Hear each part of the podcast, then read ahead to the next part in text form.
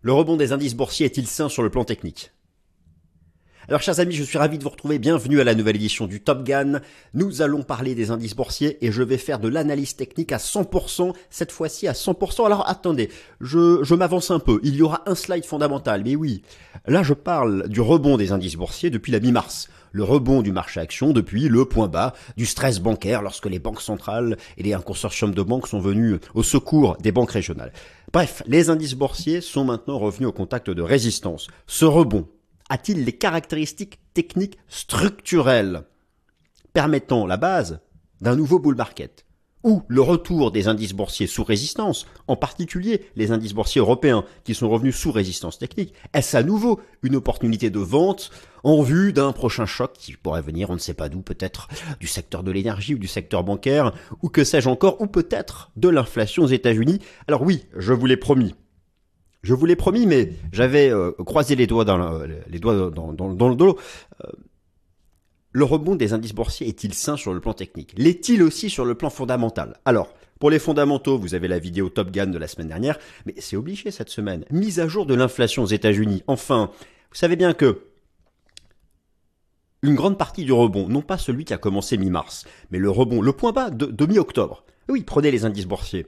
Le point bas a été fait mi-octobre 2022 le point bas du bear market de 2022. Il est bien avant tout construit sur une désinflation, c'est-à-dire la tendance baissière des indices d'inflation qui doit nous amener à un pivot de la Banque centrale des États-Unis, c'est-à-dire à la fin de la hausse des taux et l'enclenchement d'une dynamique baissière de son cycle des taux d'intérêt. C'est ça la pierre d'angle, j'aime cette expression, du rebond des indices boursiers. Eh bien cette semaine, c'est la mise à jour de l'indice des prix à la consommation aux États-Unis, le CPI et le PPI. Comment prévoir si ces indices d'inflation vont poursuivre leur baisse?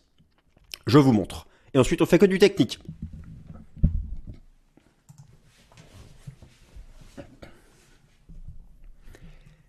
Le rebond des indices boursiers est-il sain sur le plan technique? On attaque le plan sans plus attendre que le plan s'affiche. Je déclare ouverte la session de ce tour d'horizon alors que cette semaine le marché attend l'inflation aux États-Unis.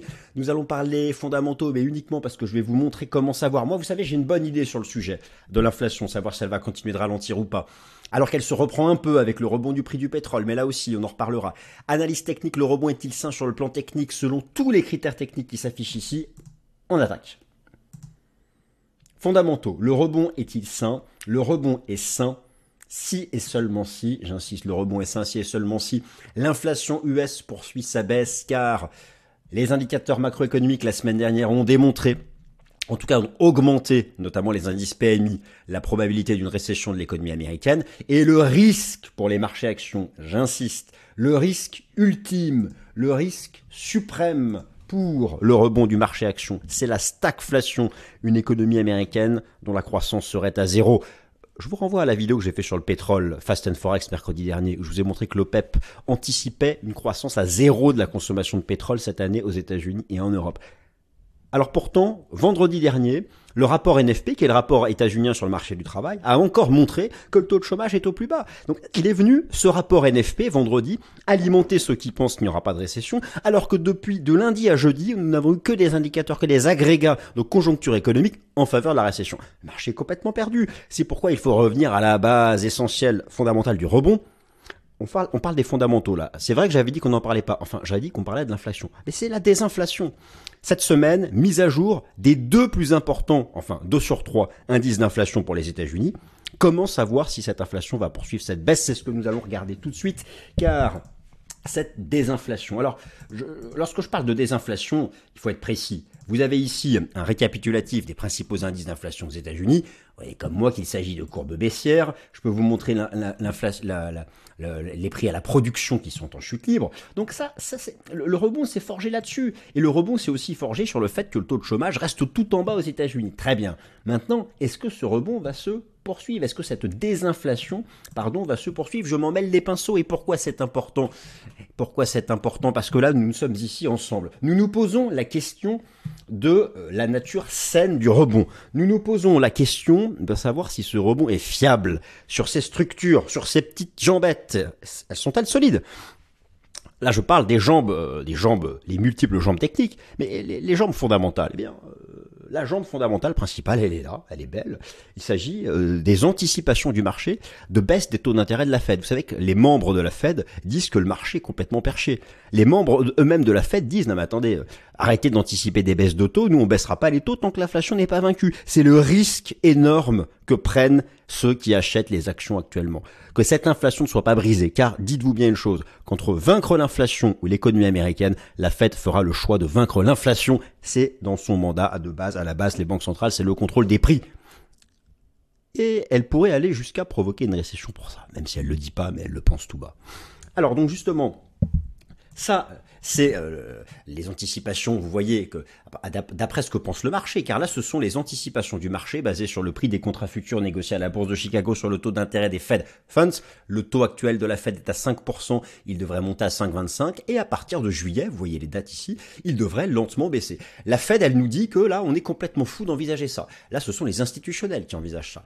Mais ces institutionnels n'auront pas tort si l'inflation ralentit. Ça tombe bien et c'est pourquoi j'ai voulu commencer par ça. Cette semaine du 10 avril, voilà mise à jour des indices d'inflation aux États-Unis. Le CPI mercredi, le PPI jeudi. Voilà la tendance baissière actuelle du CPI, actuellement à, actuellement à 6%. Et voilà la tendance baissière actuelle du PPI qui est retombée à 4,6. Alors maintenant, D'après vous, comment savoir si cette inflation US qui est, actuellement à 6%, comment savoir si elle va poursuivre sa baisse? Eh bien, je vous remontre mes deux outils favoris. Le premier, l'algorithme de la Réserve fédérale de Cleveland, Inflation No Casting, un algorithme d'une des antennes régionales de la Réserve fédérale des États-Unis qui envisage effectivement effectivement l'inflation en mars, donc qui est publiée ce mercredi, une baisse à 5,22. D'après euh, eux, on passerait de 6 à 5,22, ce qui serait pas mal.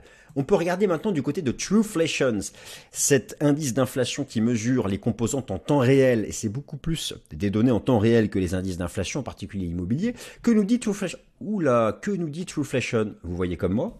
Non mais, est-ce que vous voyez comme moi?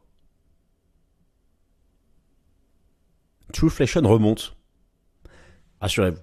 Trueflation remonte à cause du rebond du prix du pétrole la semaine dernière, causé par l'OPEP qui a annoncé une nouvelle coupe de sa production.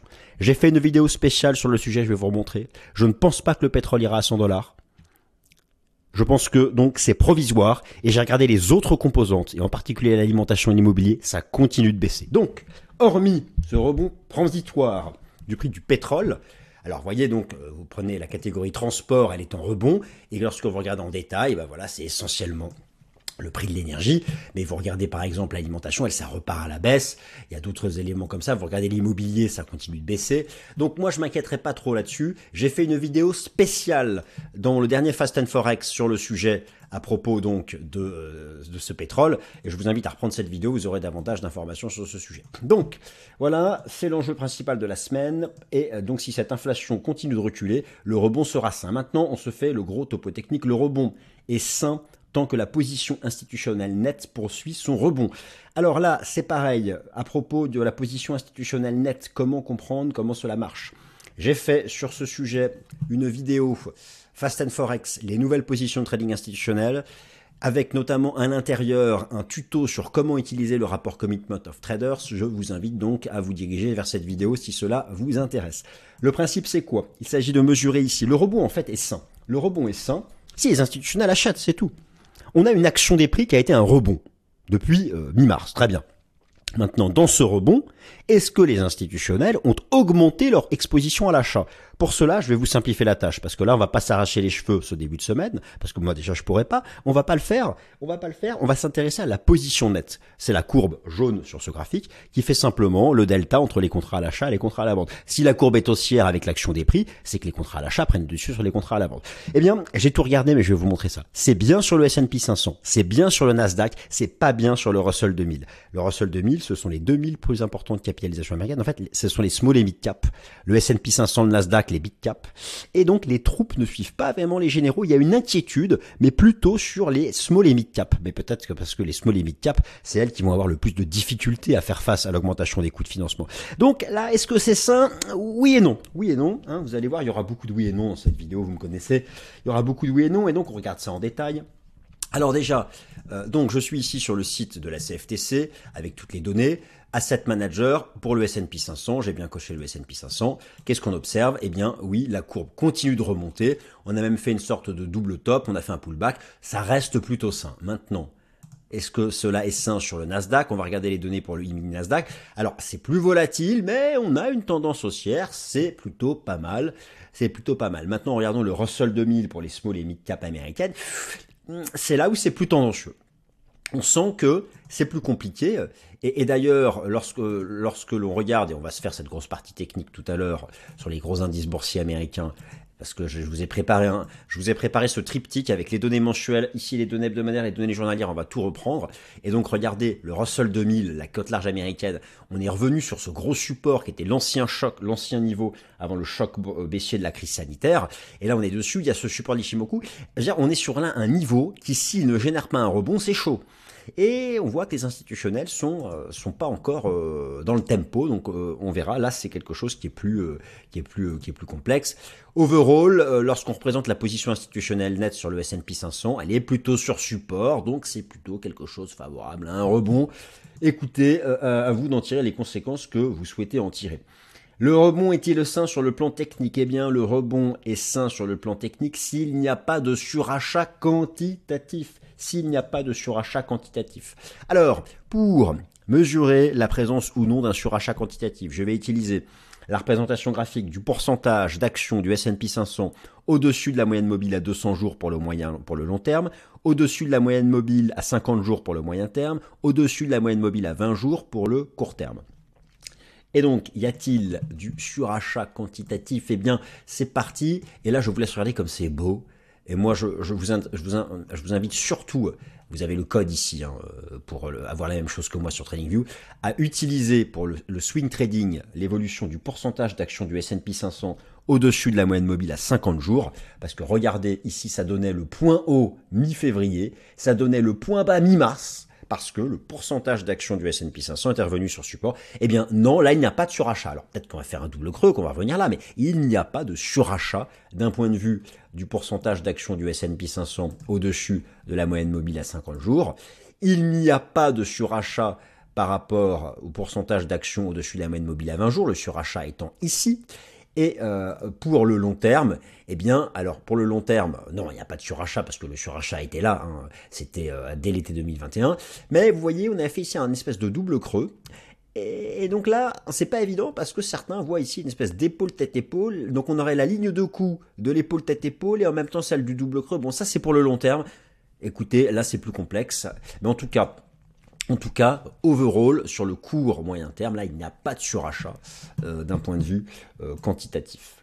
Le rebond est-il sain sur le plan technique? Eh bien, le rebond est sain sur le plan technique tant que le réservoir des, acheteurs particuliers n'est pas, n'est pas euh, rempli.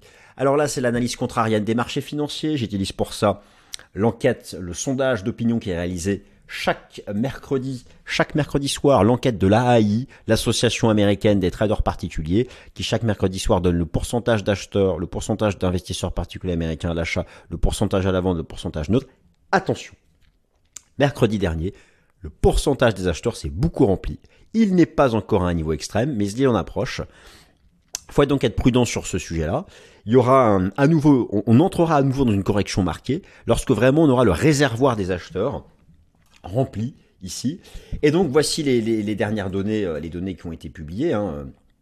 Vous avez ici les données de, mercredi dernier. Eh bien, vous pouvez voir que d'une semaine à l'autre, le pourcentage des acheteurs s'est quand même nettement rempli même si, même si nous ne sommes pas encore euh, à, la moyenne historique, mais tout de même, là, il faut être, euh, il il va falloir être un peu prudent.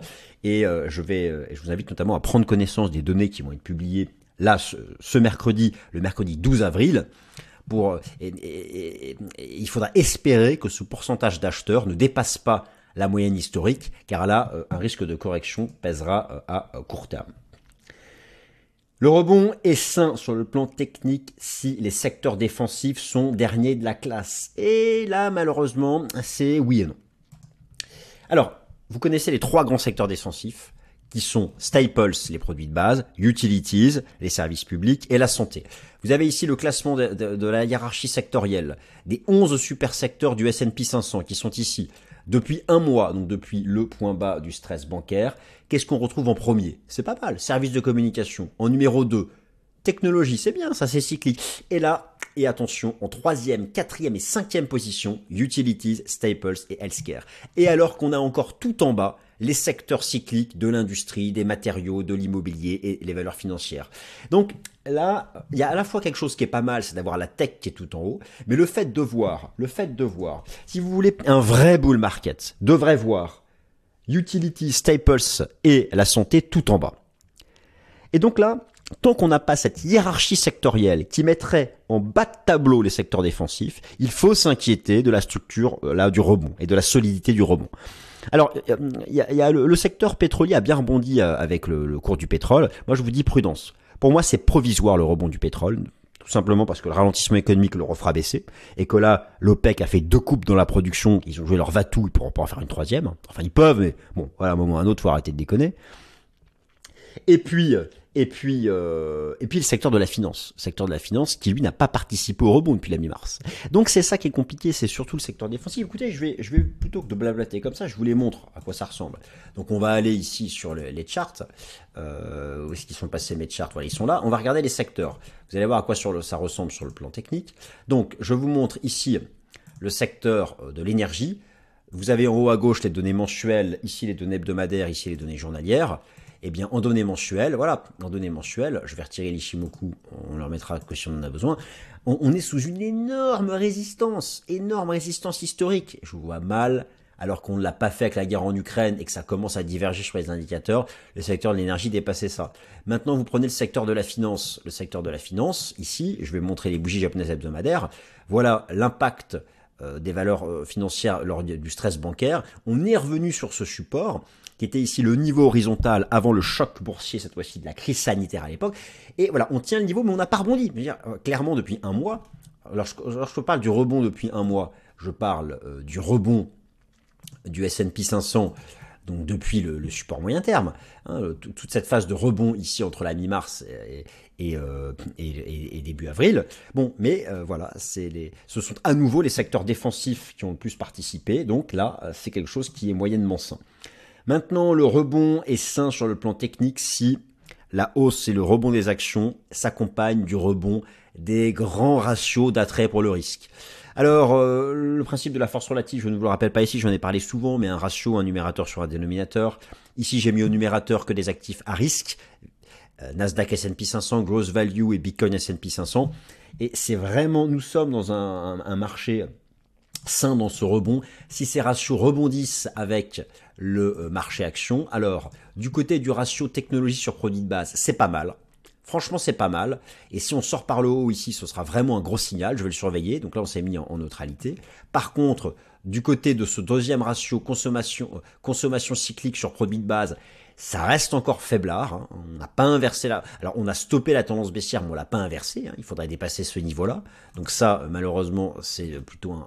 Et du côté du ratio Bitcoin S&P 500, qui est vraiment le big ratio d'attrait pour le risque, c'est quand même pas mal. On est rentré dans le nuage.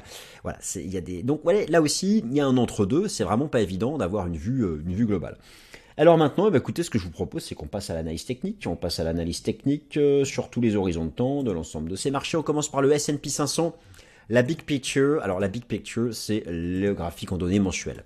Alors, en données mensuelles, regardez la, différence avec les cracks boursiers de 2001, 2000, 2002 et de 2007-2008, qui étaient des, des, phases de récession économique. Regardez par exemple le RSI. À l'époque, on avait d'abord divergé et cassé 50. Cassé 50, cassé 50. Là, on a divergé et on stabilise sur 50. On est dans un entre-deux. Prenez la ligne de MACD à l'époque, en vrai bear market, on avait cassé la ligne de zéro. Cassé la ligne de zéro. Et là, regardez, on est en train de rebondir au-dessus de la ligne de zéro. On fait une divergence haussière sur le histogramme. Donc, bon, ça, ça montre plutôt que, voilà, on a quand même préservé l'essentiel. Le rebond est sain. Le rebond est sain sur le plan technique tant que les supports moyen terme tiennent. Les supports moyen terme, c'est quoi? Eh bien, sur le S&P 500, c'était l'ancien record avant le choc boursier de la crise sanitaire, les 3004 ici. C'était le 50% de retracement de toute la phase d'ose du Covid qui a tenu. Alors là, je vous montre ce qu'il y a de plus bullish le, décompte le plus bullish possible, qui consistera à dire qu'on a fait une vague 1, qu'on vient de finir une vague 2 en 3 temps ABC qui prend la forme d'un running flat, et nous serions entrés dans une grande 3. Alors attention, moi ce scénario, je ne le valide pas, en tout cas pas encore. Pour le valider, il faut dépasser les 4002. Je vous montre les enseignements du système Ishimoku, regardez, voilà. En fait, tout est à 4002, en gros. Non mais je vais résumer. Je vais résumer, je vais résumer. Vous avez vu que sur le plan structure technique, sur le plan technique structurel, on est un entre-deux. Mais même sur le plan chartiste, en fait, entre 3009 et 4002, on ne sait pas. On ne sait pas. Pour vraiment donner, là, il y a eu un rebond. Depuis trois semaines. Mais ce rebond n'a pas donné le point de départ d'un bull run. Il faudrait pour ça dépasser, il faut non seulement tenir les supports majeurs, ça on l'a fait surtout sur les indices européens, je vais vous montrer. Maintenant, plus que tenir les supports majeurs, pour que ce soit sain et fiable, il faut dépasser une résistance. Quelle serait la résistance à dépasser pour vraiment mettre de côté le risque de bear market? Ce sont les 4200 points. C'est un niveau qu'on retrouve partout sur le S&P 500, les 4200 points. Il faut dépasser ce niveau. Et tant qu'on n'a pas cassé ce niveau, avec une hiérarchie sectorielle qui verrait les secteurs cycliques surperformer, eh bien, ce rebond, eh bien, euh, une certaine euh, fragilité. Donc, ça, c'est vraiment le scénario, à, le, le, le haut niveau, les 4002. Hein. D'ailleurs, on est revenu tout en haut. Si vous prenez les, indices boursiers européens, alors pour les indices boursiers européens, je vais prendre l'Eurostock 50, l'Eurostock 50 qui est le contrat à terme le plus tradé en Europe. Voilà, alors oui, on est revenu tout en haut. Oui, je sais, sur l'Eurostock 50, tout le monde vise encore les, les 4006. Alors, que, que penser du rebond euh, depuis euh, la mi-mars? Alors, l'essentiel a été fait. C'est quoi l'essentiel? Le marché a tenu les supports moyen terme. Je vous montre ici sur l'Eurostock 50, le support moyen terme, c'était l'ancien record avant le choc boursier de la crise sanitaire. Je peux vous montrer la même chose sur le DAX en données hebdomadaires. Vous avez ici le niveau de, cassure de la guerre en Ukraine et on l'a réintégré. Et d'ailleurs, regardez, lors de la crise euh, des banques, là, en mars, on a tenu le niveau. Donc oui, l'essentiel a été fait. Les supports techniques moyen terme ont été effectivement préservés. Ça, c'est bien c'est le minimum légal. Mais maintenant, il faut dépasser euh, une résistance. Et là, on voit qu'on revient chercher les plus hautes. On est dans une situation où on est mal à l'aise sur les indices boursiers euh, européens, puisqu'on revient ici au contact des plus hauts. Alors, on est dans une dynamique de momentum qui est différente, parce qu'ici, euh, début mars, on avait des divergences de partout. Donc, je dirais maintenant, pour le très court terme, pour les actions européennes, tant que l'Eurostox 50, et c'est le benchmark, je vous, je vous le rappelle, c'est le contrat à terme le plus tradé en Europe. Vous pouvez suivre les niveaux de l'Eurostox 50 pour ajuster les niveaux de trading sur le DAX et le CAC 40. le niveau des 4175, 4002, c'est le niveau au-dessus duquel on reste ici dans une phase de reprise. Il y a l'équivalent sur, sur le DAX. En fait, je dirais que partout, la moyenne mobile à 50 jours peut être utilisée euh, sur, ces, sur ces indices pour ce qui est du cadre technique, euh, du cadre technique euh, court terme.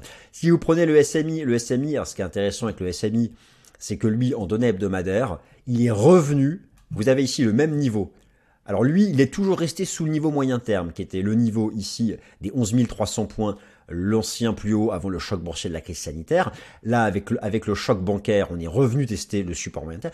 On, voilà. Pour que le SMI passe bullish, il faut faire sauter 11 car s'il fait sauter 11 il va à 12 000. Mais voilà, pour l'instant, euh, pour l'instant, ce n'est pas fait. En tout cas, Là, euh, je, je, je, de faire une vidéo courte, donc je ne vais pas trop m'attarder, mais moi je vous conseille vraiment d'avoir cette approche en triptyque, en données mensuelles. Attention de bien mettre une échelle logarithmique en mensuel, en échelle Ensuite, normal en données hebdomadaires et pareil pour les, données journalières pour avoir une vision, euh, une vision d'ensemble. Et enfin, je terminerai sur quelque chose, c'est toujours ma, conviction forte. Il faut acheter les obligations. Moi, je, je, reste persuadé que nous sommes ici dans une opportunité de long terme. Je vous montre le, euh, le, contrat obligataire de l'État fédéral américain à 10 ans donné mensuel, où avec le crack obligataire de l'année dernière, on a retracé quasiment 80% de toute cette hausse de 10 ans. On est dans une structure de momentum, ça diverge partout à la hausse sur l'histogramme de MSC, sur les RSI. Je reste persuadé que quoi qu'il arrive en fait, qu'on soit en récession ou pas, que euh, les obligations rebondiront. Elles peuvent rebondir si on est en récession, elles peuvent aussi rebondir si on n'est pas en récession, mais si l'inflation baisse, il y aura une baisse des taux de la Fed et ça fera rebondir les obligations. Donc overall, ma vraie conviction, ma vraie conviction de marché reste sur le fait que cette année 2023 est une opportunité d'achat de long terme sur le marché obligataire quant au marché action. J'ai pu vous démontrer ici que c'est beaucoup plus ambivalent sur le plan technique, mais que nous aurions un vrai signal bullish si le S&P 500 un jour, été capable de franchir la résistance à 4200 points. Merci à toutes et à tous. J'espère que cette vidéo vous a plu et passez une excellente semaine. Merci.